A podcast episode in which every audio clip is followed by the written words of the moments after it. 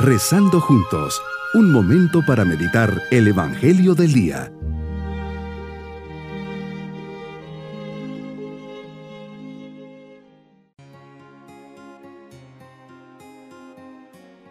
Un nuevo día para saludarles y poner nuestras vidas en las manos de Dios en este sábado, la 34 semana del tiempo ordinario.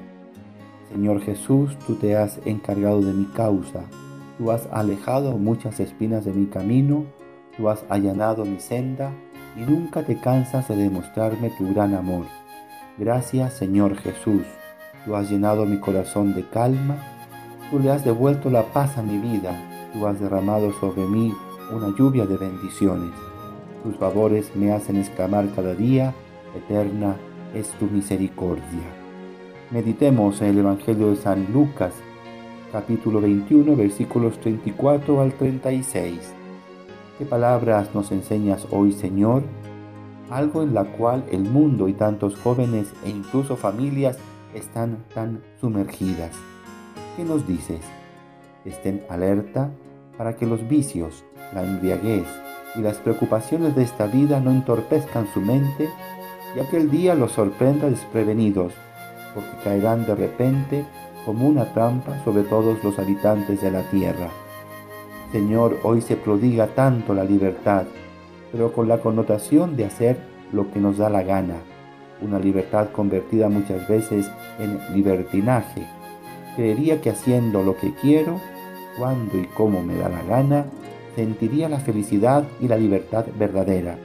Así es, bebo cuanto quiero, sin ningún límite, encadenado a un vicio que no me deja salir adelante, y enganchado en las preocupaciones de esta vida que entorpecen mi mente y me distraen de lo esencial. Me dices que de este modo no puedo ser feliz ni auténticamente libre, sino que me esclaviza y me ata sin dejarme volar, anulando mi razón, mi voluntad, mi conciencia y sobre todo mi dignidad. La pregunta del millón es, ¿este camino me conduce a la verdadera felicidad y libertad? En realidad esto ha sido creado para distraerme, desviarme y hacerme más difícil la marcha, más frustrante y más vacía mi vida. Me viene a la mente, Señor, la situación de tantos cristianos. Me recuerda al águila entre las gallinas. Nació un aguilucho en lo alto de una montaña. Un cazador descubrió el nido cuando los padres estaban fuera y se llevó al aguilucho a su casa y lo puso con las gallinas del corral. El aguilucho se adaptó al medio y aprendió a comportarse como las gallinas. Picoteaba el suelo, no volaba, comía desechos y adulto se convirtió físicamente en águila, pero vivía en el corral y se comportaba en todo como las gallinas del corral, tanto así que el cazador se olvidó de que tenía un águila en su casa, hasta que otro cazador, amigo suyo, la vio y le dijo, y como se trata de una especie protegida, decidieron devolverla a su condición de águila real. Después de varios intentos, donde el águila aterrizaba otra vez en el corral después de un corto vuelo, la pusieron frente al sol y voló, voló hasta perderse en las montañas. No permita, Señor, que el placer de mis sentidos me seduzca, que la sed de la riqueza me embriague, que la fuerza del poder me vuelva ciego, sordo, de tal manera que siendo águila no me deje volar que tenga claras las verdaderas exigencias del corazón humano.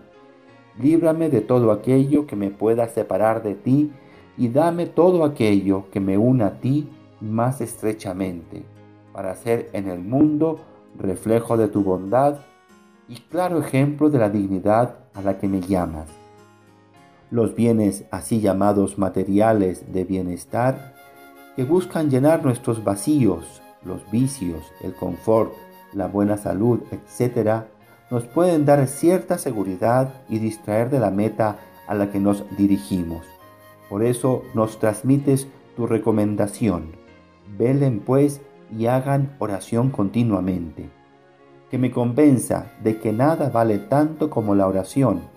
Para ello unamos la oración a las obras y las obras a la oración. Tengo que estar despierto y vigilante. Para ello es importante el ingrediente esencial y necesario, la oración. Mi propósito en este día, cuidarme de los engaños del mundo y de la felicidad efímera que conlleva los vicios, especialmente el alcohol.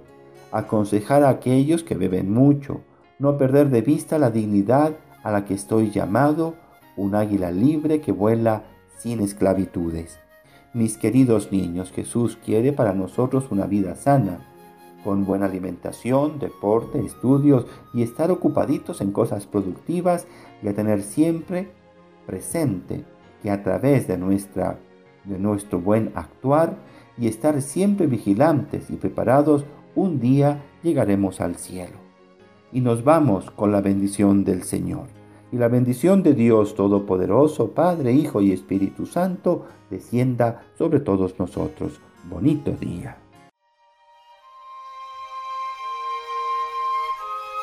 Hemos rezado junto con el Padre Denis Doren, Legionario de Cristo.